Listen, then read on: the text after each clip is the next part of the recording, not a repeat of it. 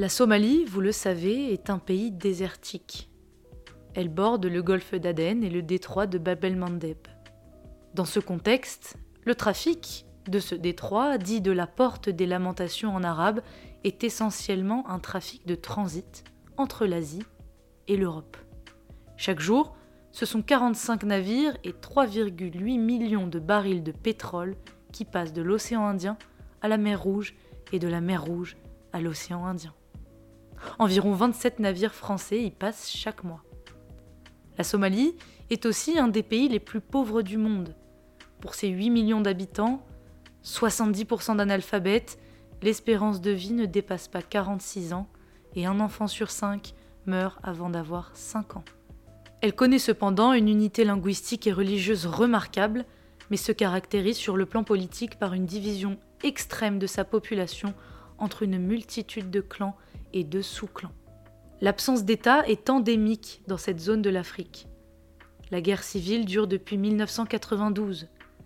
La Somalie est actuellement divisée entre le Somaliland, le Puntland sur la pointe nord et le sud du pays, en situation insurrectionnelle aux mains des milices armées du Shabab et de l'Alliance pour la seconde libération de la Somalie. Le gouvernement fédéral transitoire de Somalie, mis en place sous l'égide de l'ONU depuis 2004, ne contrôle en réalité qu'une partie de la capitale, Mogadiscio. Depuis janvier 2007, une mission de l'Union africaine en Somalie est présente sur le territoire somalien pour appuyer le dialogue entre le gouvernement fédéral transitoire et les rebelles et assurer la protection des institutions de transition et leurs infrastructures. Dans ce cadre, initialement déployé pour six mois, cette mission a vu son mandat prorogé jusqu'à aujourd'hui. Attaquée dès les premiers jours par les rebelles, la mission de paix de l'Union africaine manque cruellement de moyens et reste désormais repliée sur quelques positions stratégiques à Mogadiscio. En janvier 2009, Sharif Sheikh Ahmed islamiste modéré, a été élu président de ce gouvernement fédéral transitoire. Il a fait part, dès son arrivée au pouvoir, de son intention de juguler l'insurrection, de restaurer la sécurité dans le pays et de lutter contre la piraterie. À l'heure actuelle, la Somalie est dépourvue d'État et d'une autorité légitime pour faire régner l'ordre public. Il n'y a plus d'impôts ni de politique publique, le pays est de fait en faillite, même s'il conserve un certain nombre de ressources qui, dans un autre contexte, pourrait lui permettre de vivre. Mais quelle peut être l'ampleur de cette piraterie répandue? Olivier Dozon répond à ces questions de sécurité en mer dans son ouvrage La piraterie maritime aujourd'hui, paru chez VA Édition et disponible dans le lien dans la description. Je me suis inspiré de son livre pour vous raconter trois histoires de piraterie extraordinaires. Je m'appelle Lauria Zenou et vous écoutez Vademecum.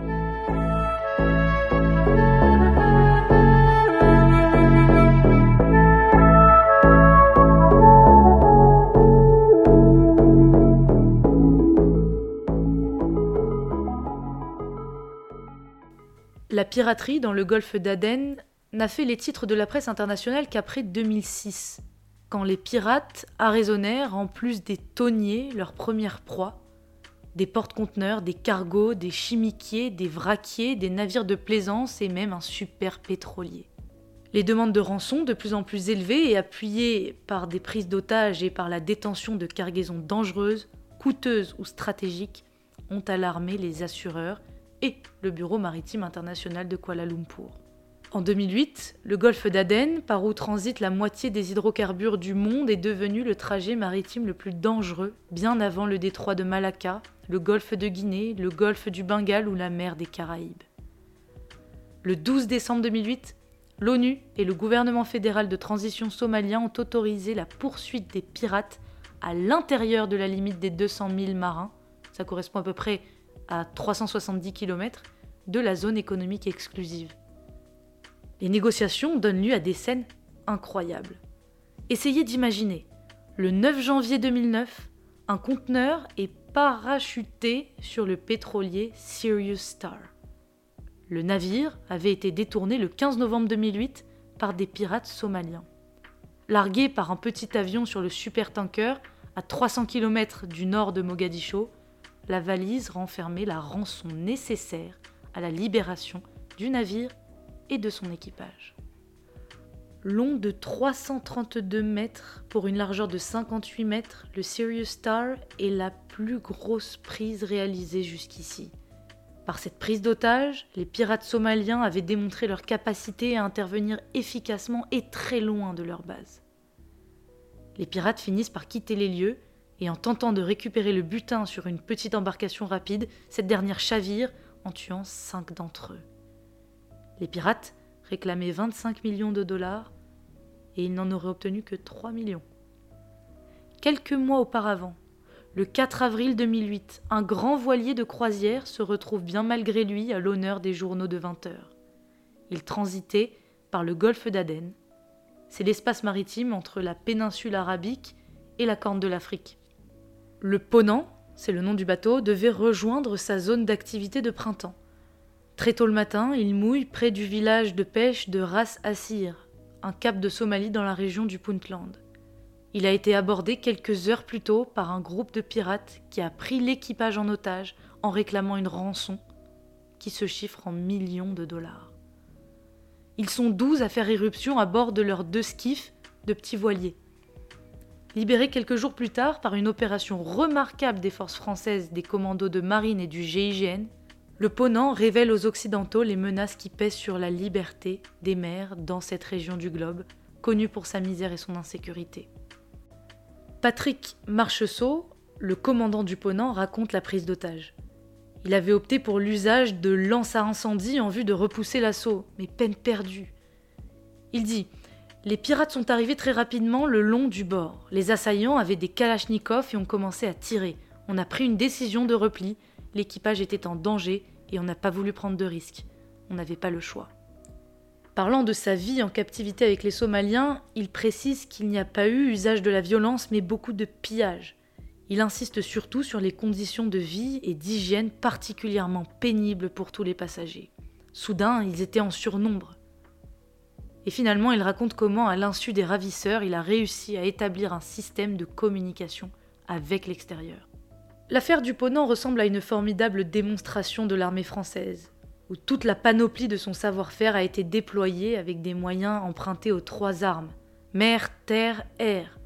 À des milliers de kilomètres de la France, au milieu de nulle part, les militaires ont pu montrer l'utilisation exceptionnelle qu'ils faisaient de leur matériel.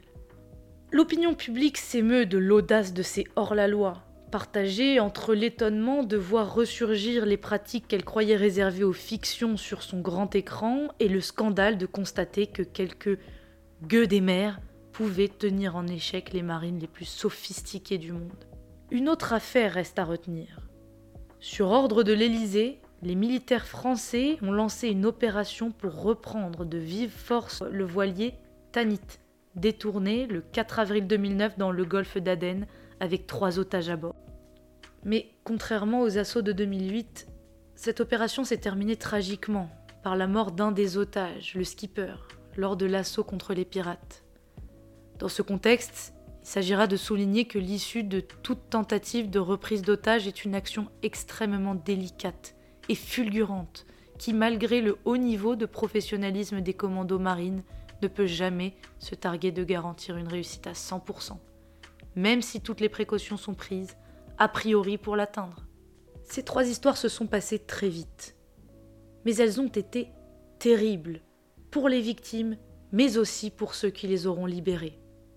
Alors s'il faut retenir quelque chose, c'est que le choix d'employer la force dans ce type d'action implique que toutes les chances de minimiser les risques pour les otages, mais aussi pour les forces d'intervention doivent être prises. Je vous rappelle que j'ai tiré ces histoires de l'ouvrage d'Olivier Dozon, La piraterie maritime aujourd'hui, disponible en cliquant sur le lien dans la description. Si ce podcast vous a plu, n'hésitez pas à le partager. À la semaine prochaine.